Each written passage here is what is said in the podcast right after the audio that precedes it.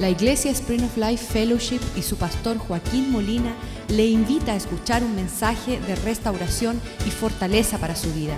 Sea parte de la visión Cambiando el Mundo. Gracias por tu bondad sobre nosotros. Damos gracias que tú nos traes a un lugar donde podemos escuchar tu corazón, escuchar tus palabras y tu sentir hacia nosotros para que toda la confusión y la incertidumbre se desaparezca, Señor, y podamos conocerte a ti. Háblanos este día claramente, Señor.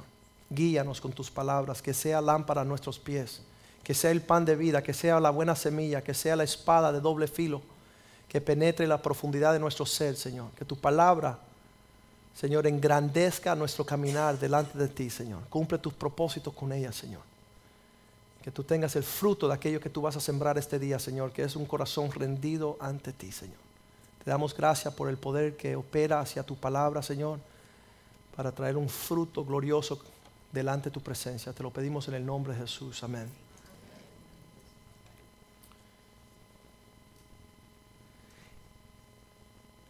En el medio de todo lo que está sucediendo en nuestras vidas, muchas veces pensamos que la adversidad y la tribulación no nos permite caminar con Dios. Tenemos tantos problemas que no es tiempo de buscar de Dios. Tenemos que resolver nuestros problemas. Pero en todos los tiempos ha habido una gran tribulación y angustia sobre la vida de los seres humanos.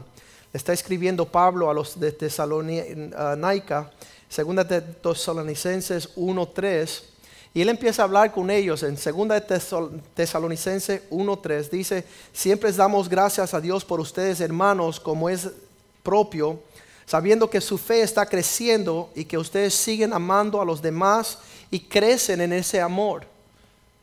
Están creciendo en el amor que ustedes tienen hacia los demás y que cada uno de vosotros abunda para con los demás. Versículo 4. Dice, tanto que nosotros mismos nos gloriamos de vosotros en las iglesias de Dios. Siempre le estamos diciendo a las otras iglesias de lo bueno que es vuestro caminar del Señor por vuestra paciencia y fe en todas vuestras persecuciones y tribulaciones que están soportando.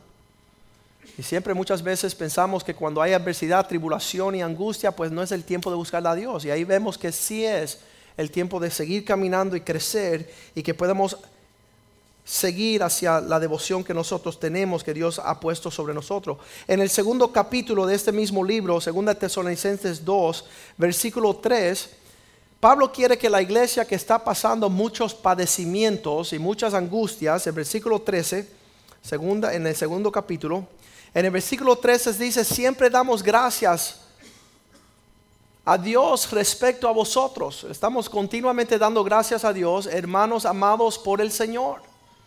La base principal de cualquiera persona que va a seguir al Señor o la base principal de cualquier persona que está traspasando angustia es primeramente saber que son amados por Dios.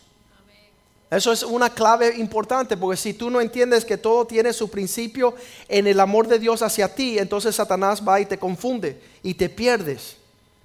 Pero Pablo le está recordando a ellos que primeramente en el medio de sus angustias son amados por Dios, hasta el punto que dice, de que Dios os haya escogido. Que la elección de nosotros no es, y yo siempre se lo digo a las personas, yo no escogí nadie aquí. ¿Estamos claros? Quizás yo prediqué las buenas nuevas, pero fue Dios que los escogió. Fue Dios el que los ama a ustedes. Y Él sigue diciendo que Él los escogió desde el principio. No fue una decisión así tarde o, última, sino que desde el principio Dios los escogió. ¿Para qué? Para salvación, para un rescate. Dios amándole, Dios escogiéndole, Dios teniendo planes de salvación mediante la santificación. Muchas personas no entienden las palabras bíblicas, la santificación. La santificación significa que Dios a través de su Espíritu va haciendo una obra de separarte para los propósitos de Dios. Yo no lo entiendo cómo Dios hace esa obra. Pero cuando el Espíritu de, Dios viene sobre uno, empieza a tener pensamientos diferentes. Cuando hay un espíritu inmundo, tú empiezas a acercarte a las cosas inmundas, las cosas que son sucias. Cuando hay un, un espíritu uh, de avaricia, tú empiezas a maniobrar en una forma egoísta. Si hay un espíritu de lascivia, lujuria, tú vas a, contaminar tu relación. Pero a través del espíritu hay una obra de santificación. Dios te está separando. Y es tremendo que dice a través del el conocimiento, el creer la verdad. Versículo 14. Escuchen esto. Al, a lo cual os llamó. ¿Qué es eso que Dios nos llamó? Sabes que muchas veces en el mundo el pecado decía, Joaquín, el mundo me llamaba a sus atracciones, a, su, seducir hacia las cosas que no agradaban a Dios. Dios también nos llama. Y cuando escuché yo esa voz, Joaquín, Dios me está llamando. Y qué tremendo que Dios nos llama. Está Moisés en un desierto, es ahí está la, la salsa ardiente, coge fuego, prende fuego y de, esa, de ese árbol lleno de fuego, Dios empieza a llamar a su siervo. ¿Quién Dios utilizó para llamarte a ti? Como el mundo te llamó, como, como muchas cosas te llaman, Dios te llama. Y dice que Dios el que te amó, Dios el que te escogió, Dios que te trajo a la salvación, te santificó por su espíritu, te ha llamado por el Evangelio. ¿Para qué? Para obtener gloria. Lo opuesto de gloria es vergüenza. Hace 30 años atrás mi vida era vergonzosa. No se podía hablar de lo que uno hacía en privado. Pero 30 años más tarde la gloria de Dios nos viste. La bondad del Señor, el carácter de lo que Dios ha hecho en nuestras vidas. Por eso dice en el versículo 15, hermanos, estén seguros, estén firmes, retener, tomen mano de lo que habéis aprendido. No sé lo que Dios utilizó para traerte a esta vida, pero estar firmes. Toma mano a lo que Dios se comenzó a hacer sobre tu vida. Versículo 16. Puedes leer conmigo y decir, el mismo Jesucristo, Señor nuestro. Ahí no dice iglesia, ahí no dice pastor, ahí no dice apóstol, no. Cristo mismo. Y Dios nuestro Padre, el cual nos amó y nos dio una consolación eterna de buena esperanza por gracia. Sabes que cuando estoy leyendo eso veo dos figuras, Jesucristo y Dios Padre están interesados hacer qué? Vamos a leer el próximo versículo 17. Traerles confort a vuestros corazones y confirmar, establecer en toda buena palabra y obra. Jesucristo y Dios quiere cumplir los planes que tienen contigo. Y muchas veces decimos, no, porque el pastor, no, porque la iglesia, no, porque el hermano. Mira, olvídese de todo y acuérdese de esta cosa. Dios es un Dios personal, el cual quiere hacer una obra personal contigo. Lo demás es de más. La relación suya no es con el hombre. La relación suya no es con un establecimiento. La relación suya no es con una organización, es con una persona. Un Dios personal, no lo entendemos. Cada vez que leemos esto, Dios mismo quiere establecerte. El Padre, Dios quiere amarles y prepararles para toda buena obra. Mira, no tengo planes con nadie aquí. Yo no tengo ni siquiera planes conmigo. Los planes que, que yo puedo aspirar son aquellos anunciados por Jesucristo él mismo. Y el Padre que tiene planes para su iglesia y para el pueblo de Dios. Y muchas veces no entendemos eso. Me acuerdo cuando llegué a los caminos del Señor que Dios tocó a la puerta y yo no lo entendía. Yo pensaba que Dios era un Dios lejano, un Dios que estaba ocupándose de cosas eternas, muy, muy ocupado en cosas importantes que no me concernían. Yo lo veía a él como, como, un hombre anciano con una barba blanca, enojado, un hombre que no quería tener relación personal. Hasta un día que vino una oportunidad donde estaba yo en la playa, siempre cuento esto, porque fue la forma que Dios me, me rompió el esquema de lo que yo pensaba. Y estando yo en la playa con 16 años, Estoy en las aguas, estamos retosando ahí haciendo ducha libre en el agua con mis hermanos y mi cuñado y se me cae el anillo del dedo, el anillo de graduación de secundaria, se cayó para el océano, para el mar. Y yo decía, no. Y empecé a buscar debajo de la agua, ¿dónde está mi anillo? Se cayó por acá, ¿dónde está? Y no, yo, yo no hallé mi anillo ese día. Y, y, salgo para la orilla y digo, mi papá se va a enojar, mis padres se van a poner enojados conmigo.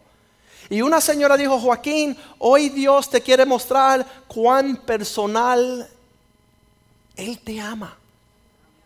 Y yo decía, mm, aborrezco los religiosos.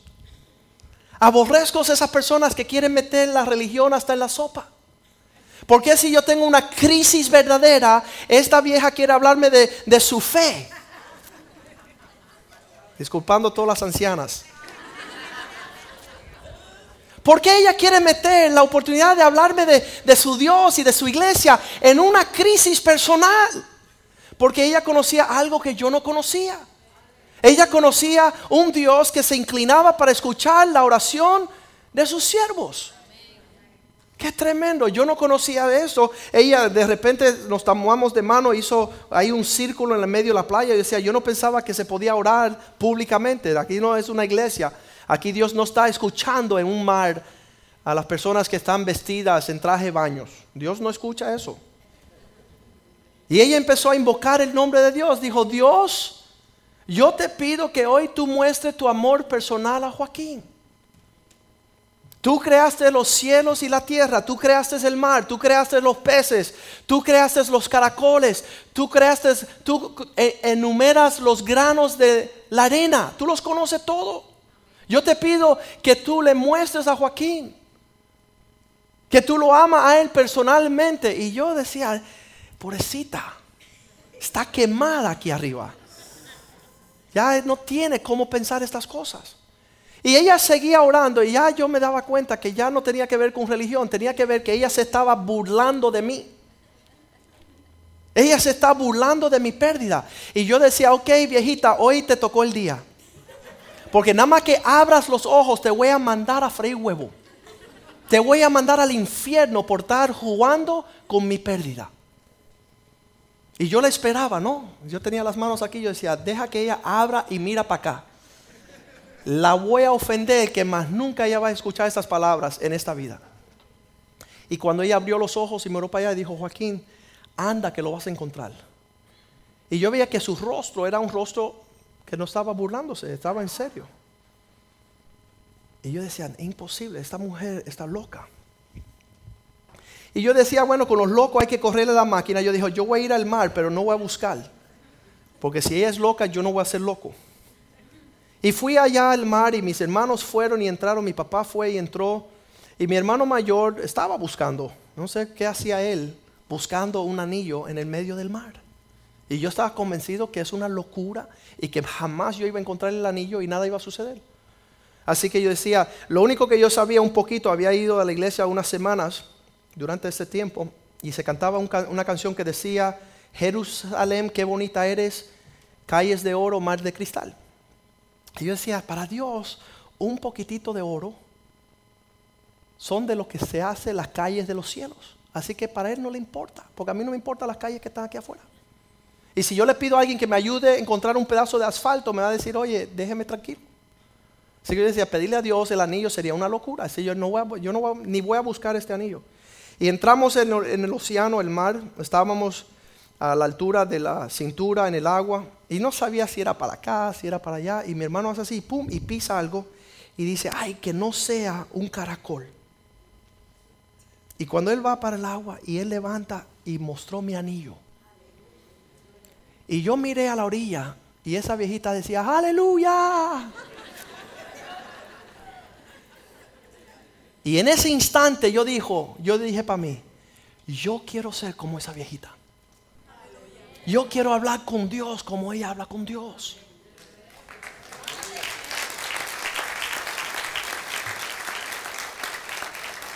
Yo quiero tener la facilidad de, de meterle un, una llamada a Dios. Señor, mira lo que está pasando. Encárgate de esto.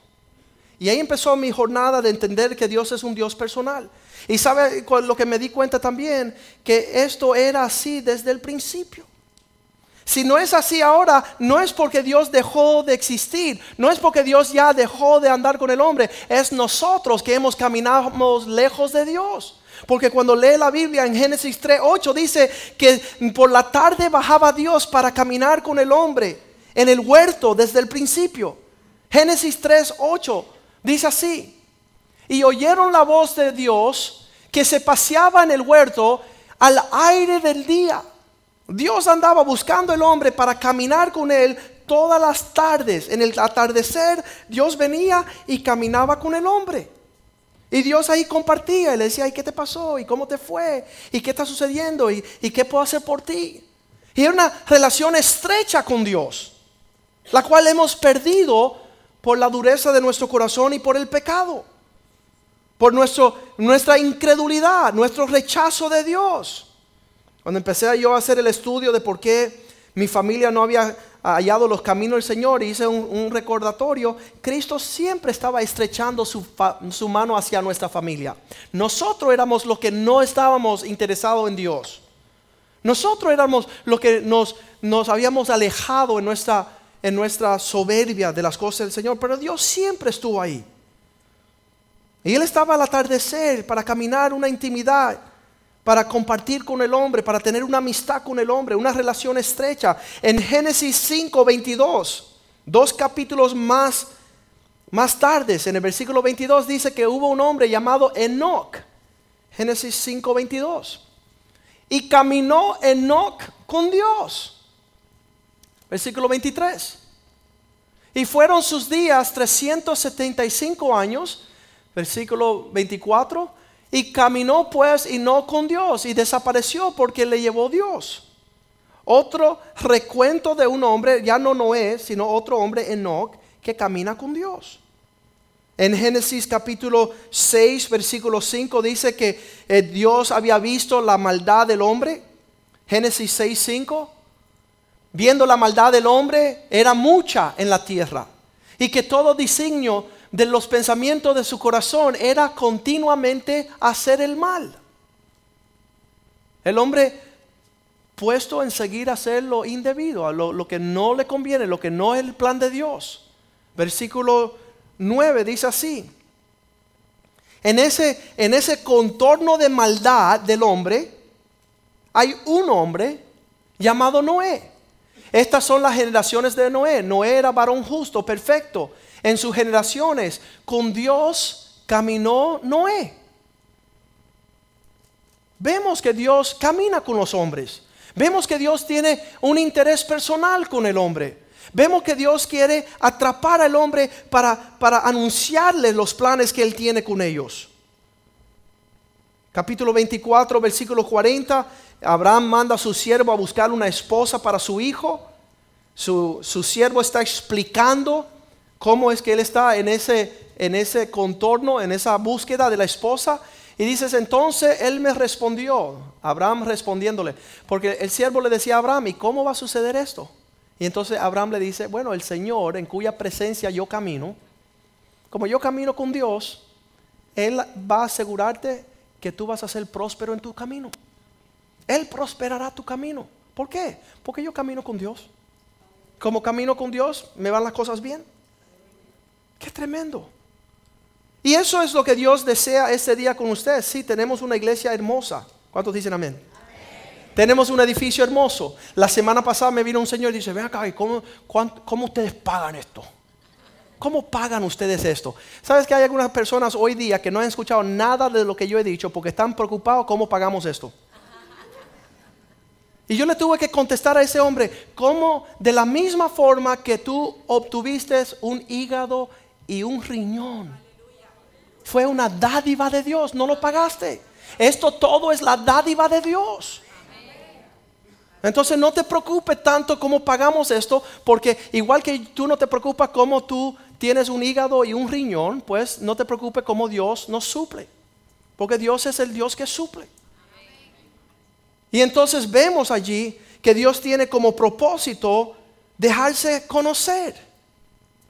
Dios quiere que tú lo conozcas. Dios está interesado en estrechar una relación contigo, personal. Para que nadie te tenga que contar quién es Dios, sino que tú lo sabes, igual que yo en 30 años conozco a Dios. Por su bondad en mi vida. Cuando estaba lejos, cuando estaba torpe, cuando no sabía, Dios se dejó conocer. Un amigo que tengo es un pastor, predicador, se, eh, nació en la India. Y él dice que cuando él abrió los ojos y empezó a ver el panorama de la India, ¿listo para esto? Habían 330 millones de dioses. En una vida entera usted no va a conocerlos a todos. Y, y menos poder servirle. Pero él dice, yo me entregué a Jesucristo porque fue el único Dios que me ama. De los 330 millones de dioses, ninguno se deja conocer como Jesucristo y el Padre se dejaron conocer a esta humanidad. Qué bendición. Qué bendición que nuestro Dios fue en búsqueda de nosotros cuando nosotros no le buscábamos a Él. Estaba tocando la puerta tuya cuando tú no estabas buscando de Dios. Fue el famoso Jorge Escobar. No sé ni cómo entró ese día a la iglesia, pero alguien lo dijo, ven acá. Y lo trajo. Fue Dios. En su bondad. Y eso es algo que me toca a mí. ¿Quiénes somos nosotros? David lo dijo en el Salmo capítulo 8, el, el Salmo 8, verso 4. David decía, Señor, ¿quiénes somos nosotros para que a ti te importe? ¿Quién es el hombre para que tengas preocupación, para que contamines tu mente con él, para que te preocupes por él? ¿Qué? Tú eres el Dios del universo. ¿Y quiénes son sus hijos para que tú andes visitándoles? Eso me maravilla a mí. Yo he visto en una generación un padre que se entrega a Cristo, se va de los caminos del Señor y el Señor es fiel para 40 años más tarde estar tocándole en el corazón de su hijo. Porque Dios guarda sus promesas. El hombre se puede olvidar de Dios, pero Dios no se olvida de nosotros. Y eso tiene que preocuparnos un poquito, que un Dios que quiere una relación tan estrecha, tan personal, dice, si nosotros rechazamos esa invitación, hay gran peligro. Hay gran peligro cuando nosotros estamos andando una altivez tan que no entendemos que, que los ojos de Dios, segunda de Crónicas 16, 9, los ojos de Dios andan corriendo toda la tierra buscando cómo mostrar su fuerza a favor de aquellos que le aman. Dios quiere Segunda Crónicas 16, 9, porque los ojos de Dios, yo sé que tú estás buscando otras cosas, pero los ojos de Dios te están buscando a ti. Yo sé que tú tienes otro interés, otros planes, pero el interés de Dios y los planes de Dios es contigo. Los ojos de Dios contemplando toda la tierra, no para juzgar y traer maldición sobre tu vida, sino para mostrar su poder a beneficio tuyo, para ayudarte. Dios ayudador. Y entonces aún entrando en estos círculos cristianos, donde se están escuchando alabanzas, donde hay hasta Biblias, la palabra de Dios, hay el hermanito cristiano, hay los servicios, eh, el ministerio de las mujeres, el ministerio de los hombres, el servir a Dios en la cafetería, el estar en las cámaras, todo el servicio de Dios es en vano si no es que tenemos una relación personal con Él. Y así somos expertos los hombres en conocer todo lo de Dios y no tener una relación con Él. Conocemos todos los versículos, pero no andamos con Dios. Juan 5:39 le maravillaba a Cristo que los sacerdotes andaban ahí leyendo la Biblia 24 horas del día. Dicen ustedes escudriñar las escrituras, porque a vosotros os parece que en ellas está una vida tremenda, pero todas estas escrituras testifican de mí. Toda la Biblia es para que tú estreches tu caminar con Cristo. No para que te seas un religioso hipócrita. No para que tú te conozcas todos los versículos. No para que argumentes. Esta semana pasada en una reunión de nosotros aquí en la iglesia llegó un sabiondo. No, porque la Biblia dice en Mateo, en Juan dice así, oye, mister, tú no vas ni a una iglesia para ser fiel. Tú no, tú no das tu diezmo, tú no das tus ofrendas. ¿Por qué tú vas a estar diciendo que tú conoces la palabra? Mejor cállate. Mejor estrecha tu relación con Cristo. Y que tu vida testifique. El versículo 40 de Juan 5 dice, él, acaba de decirle, estas testifican de mí, pero ustedes no quieren venir a mí. Queremos conocer la Biblia, queremos ir a la iglesia, queremos tener pastor, pero no queremos tener un caminar con Cristo. Por eso andamos buscando el pastor. ¿Qué debo de hacer? Bueno, si tú estuvieras andando con Cristo, no tienes necesidad ni de preguntarle al pastor. Porque Cristo está ahí, Cristo, Cristo te quiere hablar, Cristo te quiere mostrar. Un día llegó un señor aquí y me dice, pastor, he encontrado una mujer de mis sueños. Ah, qué bueno. Mejor que de las pesadillas, ¿verdad? La mujer de mis sueños, pastor, solo tiene un problemita. ¿Saben, verdad? ¿Qué? Está casada. Así somos, no se maravillan, así somos. Porque conocemos todo, pero no andamos con Dios. Estas testifican de mí, pero ustedes no quieren venir donde yo estoy para que tengáis vida. Cristo escucha nuestras oraciones, sana nuestras enfermedades, perdona nuestros pecados. Nos habla como habló con Moisés en el desierto una zarza ardiente. Hoy está hablándole a través de esta zarza ardiente. Hoy está hablándole a través de un mensajero como hizo con David, que le trajo el profeta Natán y le dijo, tú eres el hombre, tú estás mal. Qué lindo cuando Dios envía hombres para decirnos sus palabras. Qué hermoso. Te manda un Moisés para librarte de la esclavitud. Dios lo ha hecho. Dios ha mandado muchos mensajeros a su pueblo. Dice, de día y de noche nos mandó para que nos anunciaran la voluntad de Dios.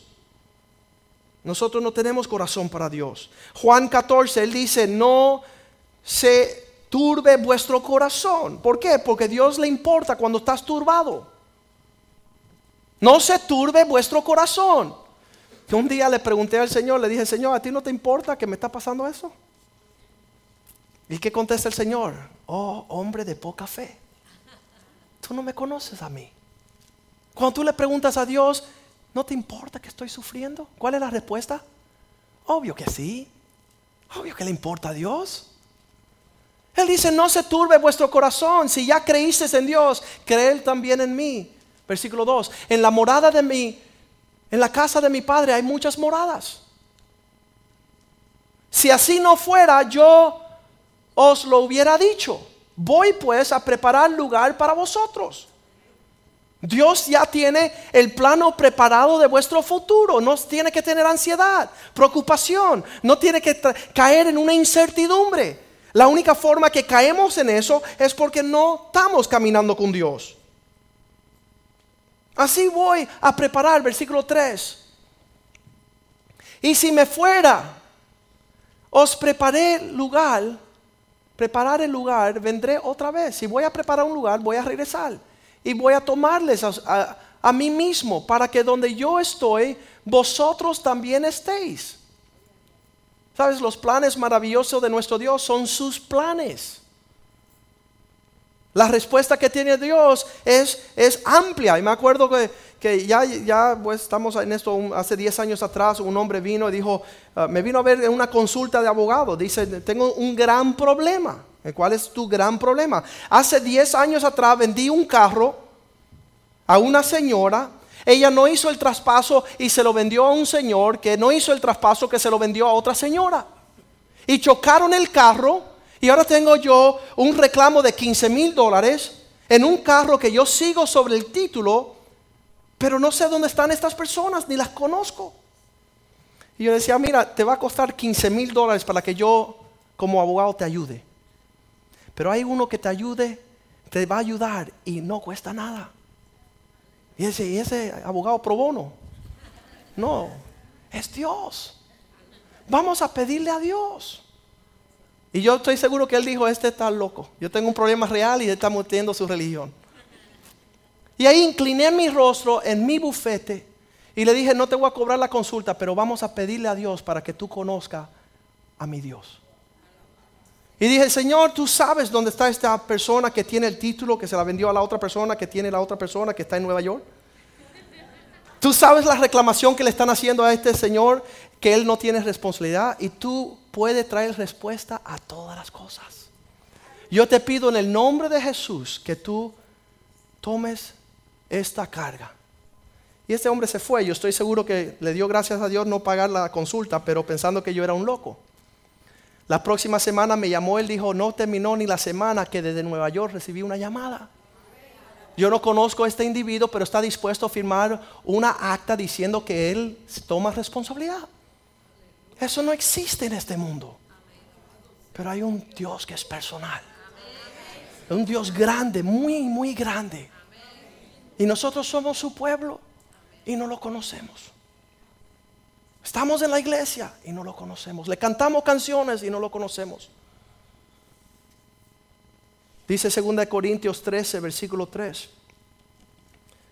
Bendito sea el Dios y Padre de nuestro Señor Jesucristo, el Dios de misericordias.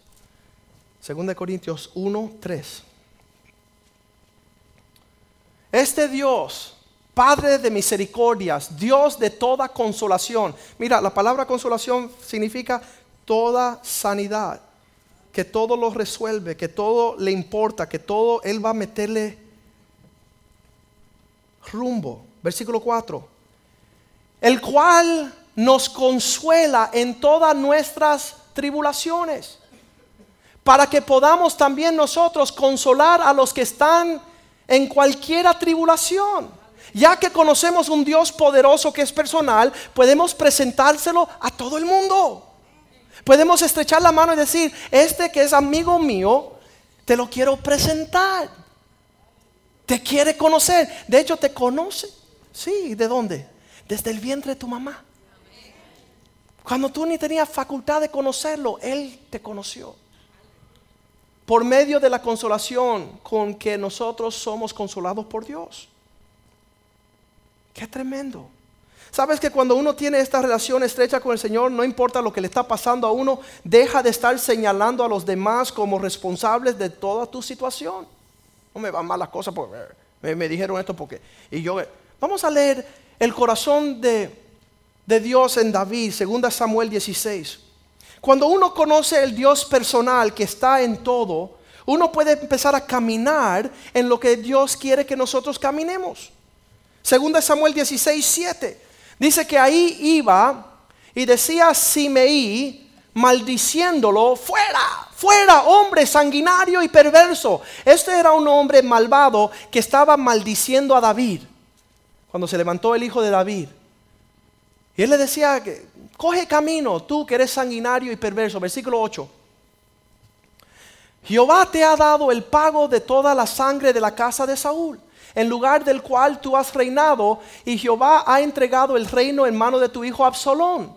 Y este aquí, sorprendido en tu maldad, porque eres hombre sanguinario. Versículo 9. Entonces Abisaí, esto es el, guardaespaldas de David, ¿verdad? El guardaespaldas de David, eh, viendo que este hombre maldecía a David, el guardaespaldas, el escudero le dice a David, ¿por qué maldice este perro muerto a mi señor el rey. Te ruego que tú me dejes pasarle una espada para quitarle la cabeza. El guardaespaldas de David quería arrancarle la cabeza a ese que estaba maldiciendo a su rey. Pero ¿qué dice David? Versículo 10. El rey respondió, que tengo, ¿qué tengo yo con vosotros, hijos de Sarvia? Si él así maldice, es porque Dios le ha dicho que maldigue. ¿Quién pues le dirá por qué lo haces así? Versículo 11.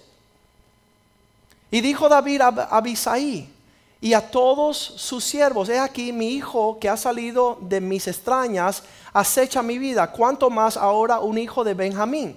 Dejarle que maldiga, pues el Señor lo ha permitido. El Señor es el que permite todo lo que está sucediendo y Él es el que resuelve todo lo que está sucediendo. Acuerdo tener un amigo cristiano, cuando yo llegué a los caminos del Señor, ahí conocí un muchacho joven y cada vez que le sucedía algo, él decía, el diablo sabe lo que hace, el diablo sabe lo que está haciendo. Y ese era su dicho favorito. Y en todo un año me decía, el diablo sabe lo que está haciendo. El diablo. Y yo le dije, oye, ya, el diablo no sabe nada. El único que sabe es Dios y Él le permite a Él hacer lo que Él quiera.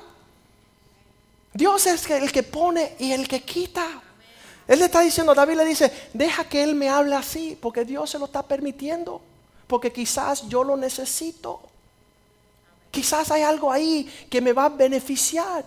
El próximo versículo estamos leyendo, versículo 12. Puede ser que Dios al, al mirar mi aflicción me dará el Señor bien por las maldiciones de hoy. Cuando Dios vea que estoy sufriendo, cuando las cosas están yendo mal, quizás Dios meta la mano y me libra.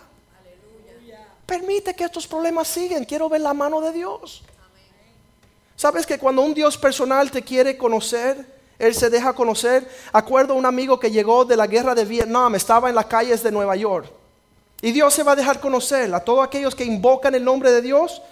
Y este hombre llegó a Nueva York después de salir de soldado de la guerra Vietnam y estaba cruzando una calle y él era ateo, él no quería creer en Dios, él, él no le interesaba a Dios, pero ya estaba en las últimas. Y él miró para los cielos y dijo, Señor, ahora te doy la oportunidad que te muestres si tú existes. Yo necesito dinero y si tú me abres las puertas para tener dinero, entonces te voy a voy a creer en ti y te voy a servir. Y cruzando las calles de Nueva York, en el medio de la calle estaba volando en el viento 400 dólares, eran cuatro billetes de a 100, así, volando en el viento. Y este muchacho que se llamaba Frank, se miró hacia alrededor a ver a quién se le había caído, ¿verdad?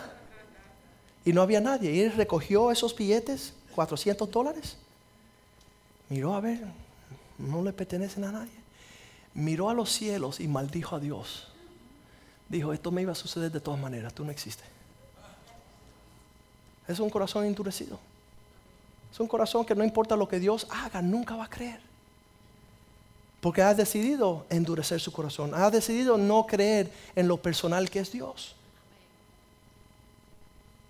Me acuerdo hace unos años atrás me llamaron a las 8 de la mañana un sábado una abuelita me llamó, decía, mi hijo, mi nieto estaba en el patio de mi casa en un barco que le había comprado su papá por sacar, buenas notas.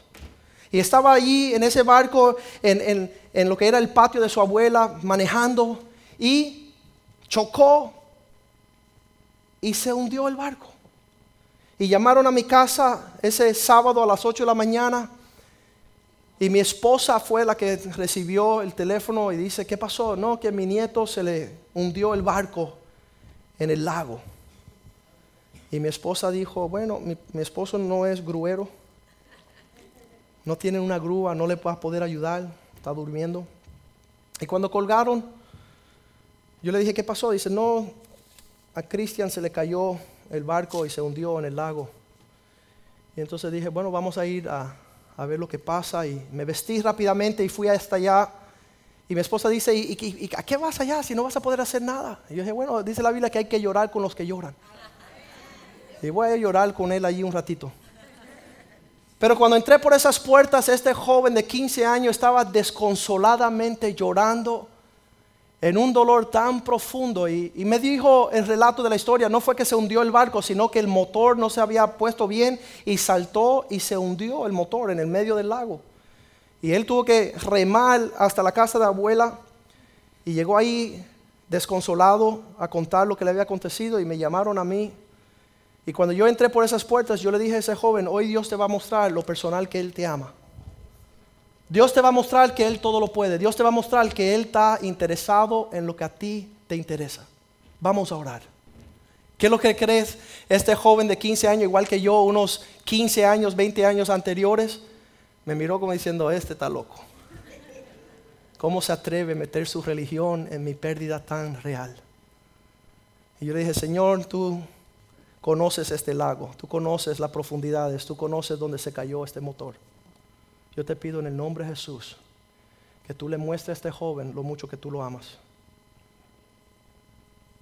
Para que él siempre tenga un testimonio de que tú eres un Dios personal. En el nombre de Jesús te lo pido. Y él dijo amén y dije, vamos a buscar tu motor. Y salimos allá y empezamos a, a remar en su barquito en el medio del lago. Y el Señor nos mostró una área sospechosa. Y yo dije, bueno, por aquí me voy a tirar. Y cuando llegué cerca a esa área, me tiré. Y bajé una vez y nada, bajé dos veces y nada. Yo dije, Señor, la tercera es la vencida.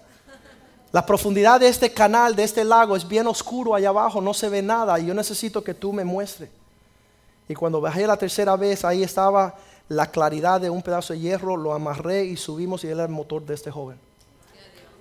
Y este joven más nunca va a poder dudar la existencia de un Dios personal. Todos los días de su vida, él va a acordarse del día que el Señor se mostró hacia su vida. Les invito a que se pongan de pie esta mañana. Porque si no han caminado con un Dios personal, no ha sido falta de Dios. No ha sido porque Dios no ha estado en el asunto. Muchas veces nosotros nos apresuramos a hacer nuestros propios planes. Nos apresuramos para no consultar con el Señor. Nos apresuramos para no esperar los tiempos del Señor. Pero Dios desde el principio siempre quiso tener una amistad estrecha con, el hombre, con todos los hombres. Dios esta mañana está aquí para ti para que tú una vez por todas le digas, Señor, quiero conocerte. Vamos a pedirle a los músicos que vengan.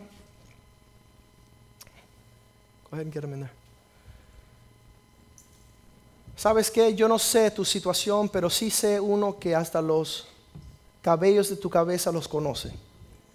Dice que Él tiene guardado en una, en una botella todas las lágrimas que has llorado. Él conoce aún el gemir. Él conoce aún el latido de tu corazón. Él conoce tu entrar y tu salir. Él te ve desde lejos como el que está interesado en guardarte, salvarte, librarte. Dice que nada nos podrá apartar del amor de Dios. ¿Quién podrá separarnos del amor de Dios? Y qué triste que la humanidad ha decidido ser más apto y presto en conocer muchas cosas, pero no conocer a su Dios, su Padre, su Salvador Jesucristo. Yo les invito este día que usted pueda decirle al Señor, quiero caminar contigo.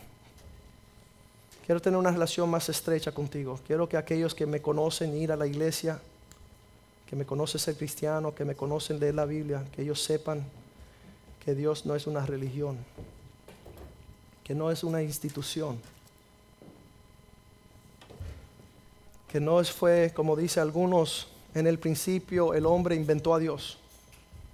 Eso no es así. En el principio Dios, en el principio Dios creó los cielos y la tierra. Él es vuestro ayudador. Todo lo que sucede, lo bueno, lo malo, lo indiferente, viene de la mano del Señor con propósitos que se pueden interpretar siempre a través de su gran amor, aunque no lo entendemos. En lo que cantamos esa canción, usted puede inclinar su rostro y decir, Señor, te quiero conocer.